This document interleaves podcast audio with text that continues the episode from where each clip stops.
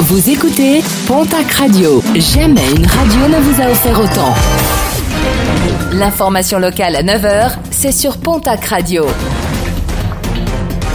Bonjour Jean-Marc Courage Sénac. Bonjour à toutes et à tous. Ouf de soulagement à la marque Pontac. Un septuagénaire souffrant de troubles cognitifs a finalement été retrouvé hier après de nombreuses recherches menées par les gendarmes.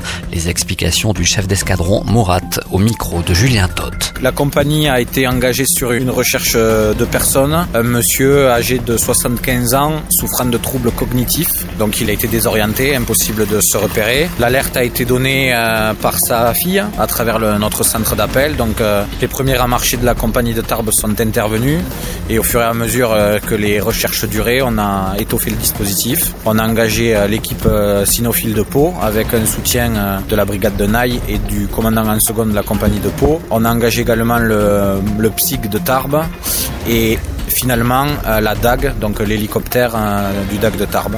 Donc après plusieurs heures de recherche, la personne a été retrouvée saine et sauve au sud de la marque Pontac et prise en charge par les pompiers. L'état général de la personne? On va aller le voir. Mais au pire une hypothermie. Important dégâts à Bazette après l'incendie samedi d'un garage. Fort heureusement, pas de blessés. L'action rapide des pompiers a également permis d'éviter que les flammes ne se propagent à l'habitation voisine.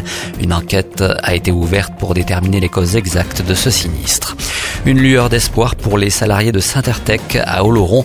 La dernière usine française de métallurgie des poudres est en liquidation judiciaire depuis le 15 octobre dernier.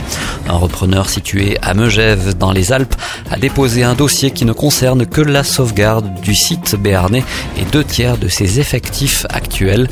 L'offre sera examinée jeudi prochain au tribunal de commerce de Grenoble.